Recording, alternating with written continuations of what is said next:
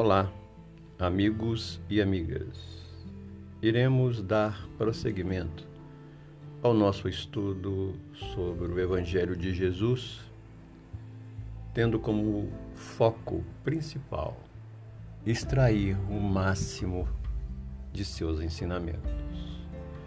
Considerando que em sua fala sempre há o símbolo material e o simbolismo espiritual.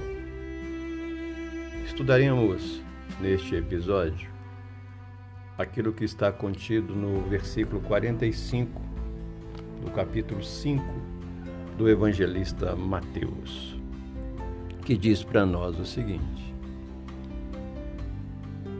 Para que sejais filhos do vosso Pai que estais nos céus, porque faz que o seu sol se levante sobre maus e bons, e a chuva desça sobre justos e injustos. Meditemos. Para que sejais filhos do vosso Pai.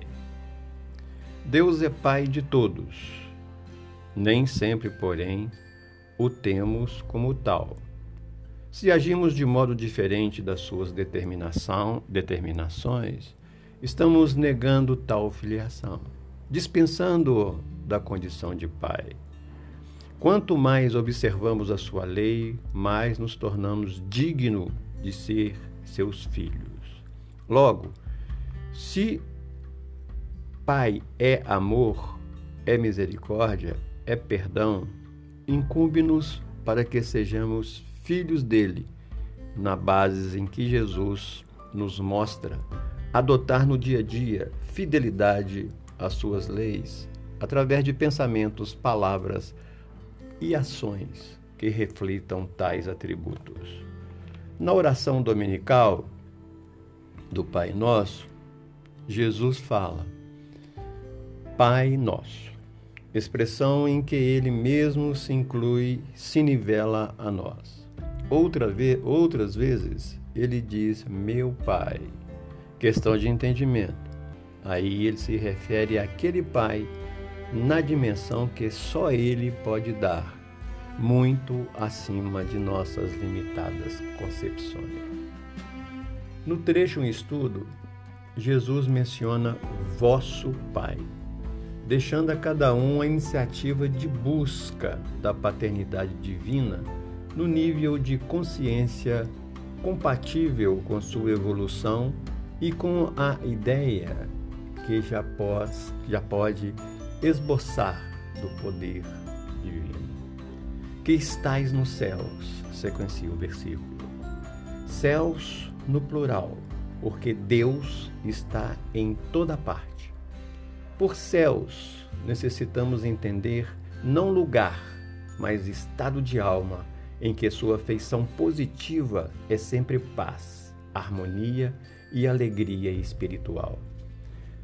Tais valores poderão manifestar-se em todas as criaturas, sejam quais forem suas gradações evolutivas, desde que sintonizadas com os princípios da lei de amor. Segue o versículo. Porque faz que o seu sol, muito significativo, o possessivo seu, pelas propriedades pode-se perceber o poderio, o prestígio do dono. O Sol é a estrela central do nosso sistema planetário. Sol equipare a vida, a luz, a esclarecimento. Deus se faz conhecido pelas suas obras. Assim como o Sol fisicamente considerado é a matriz da vida para o nosso sistema a pleiade dos espíritos superior, superiores, prepostos do Criador, consubstancia-se na fonte de amor a derramar sobre todos os seres os seus raios de luz, de esperança e de indução ao progresso espiritual das criaturas. Segue o, segue o versículo.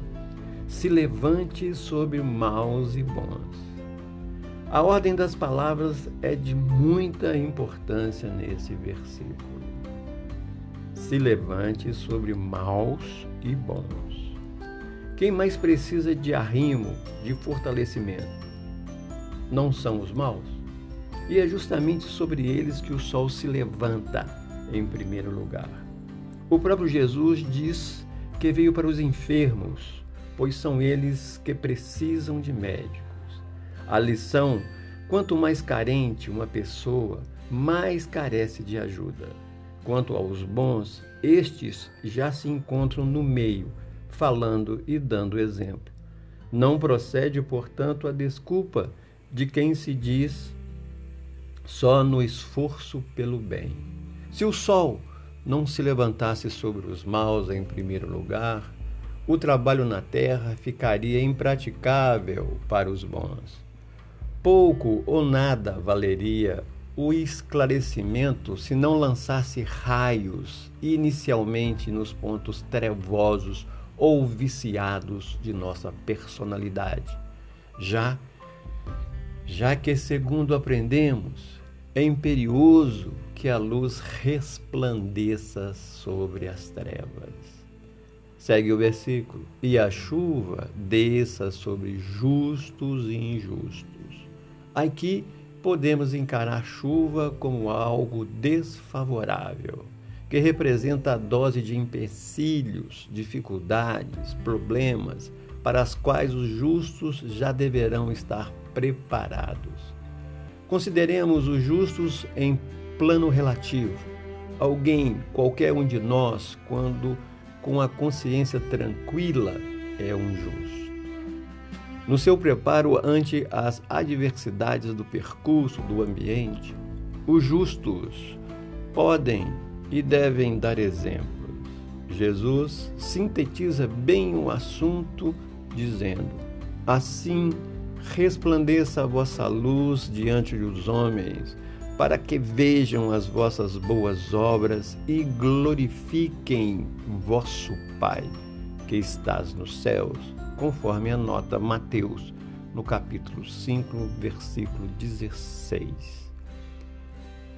E a responsabilidade, é a responsabilidade de quem tem conhecimento, alguma prática, alguma vivência ainda que vinculados às faixas da injustiça em decorrência das imperfeições, é imperioso que sejamos compreensivos e resignados nas provas, colaborando de modo decisivo com o próximo que ainda se mostra incerto aos caminhos do mundo. Aliás, é o que colhemos de todos aqueles que, confiantes e serenos nos momentos difíceis, nos levam a abraçar com maior coragem a luta da redenção espiritual com Jesus. Que possamos meditar em tais ensinamentos.